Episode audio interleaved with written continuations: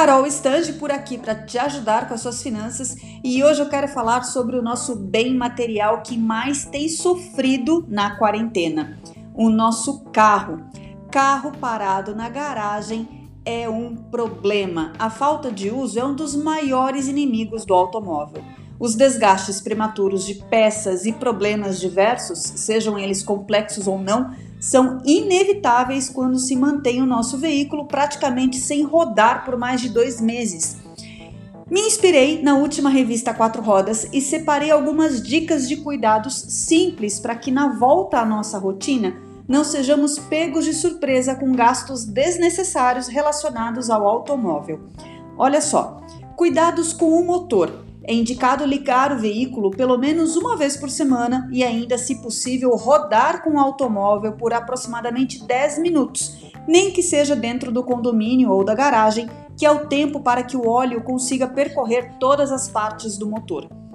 Cuidados com os pneus. A indicação é mantê-los com a calibragem máxima permitida pelo fabricante. Como as borrachas se deformam com o tempo, a movimentação semanal é importante para que elas não sejam afetadas. Após a quarentena passar, você deve voltar para a calibragem recomendada para o dia a dia. Cuidados com o tanque de combustível. O ideal é deixar o mínimo de ar dentro do reservatório enquanto o carro está parado por causa da quarentena. O passeio semanal de 10 minutos é importante para movimentar a gasolina dentro do tanque, já que ao ficar parada ela pode estragar. Para carros que estão sem ligar o motor há mais de dois meses, pode ser aconselhável trocar todo o combustível do tanque. Verifique com seu mecânico de confiança, ok? Cuidados com a bateria. Se o carro tem em torno de 10 anos de uso e realmente for ficar completamente parado, a retirada da bateria pode ser indicada. Os veículos mais recentes têm baterias seladas e não demandam essa retirada.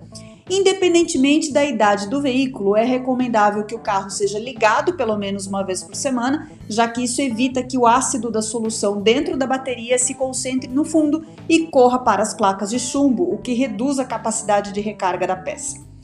Cuidados com os freios. Pode haver oxidação dos discos de freios, mas frear levemente na voltinha semanal de 10 minutos fará com que essa oxidação superficial seja expelida.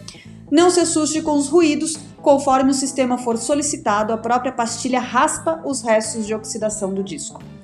Cuidados com o ar condicionado. Os filtros retêm muita umidade e, por causa das bactérias que se acumulam no sistema, um mau cheiro pode aparecer ao religá-lo.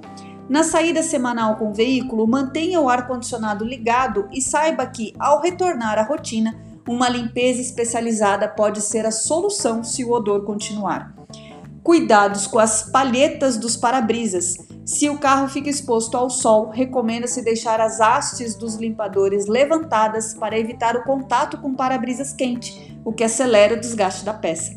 Lembre de limpar a borracha ao recolocá-la no lugar, pois a poeira pode arranhar o vidro. E por fim, cuidados com a pintura. Sujeira antiga por muito tempo pode manchar permanentemente a pintura. Mantenha a lataria limpa para não ter gastos mais tarde com polimentos específicos. Viu só? Mesmo que você não entenda nada de mecânica, ficou fácil perceber que cuidar de um bem material tão valioso quanto o nosso automóvel pode ser simples, certo? Um beijo e vejo você no próximo conteúdo sobre finanças pessoais. Até mais!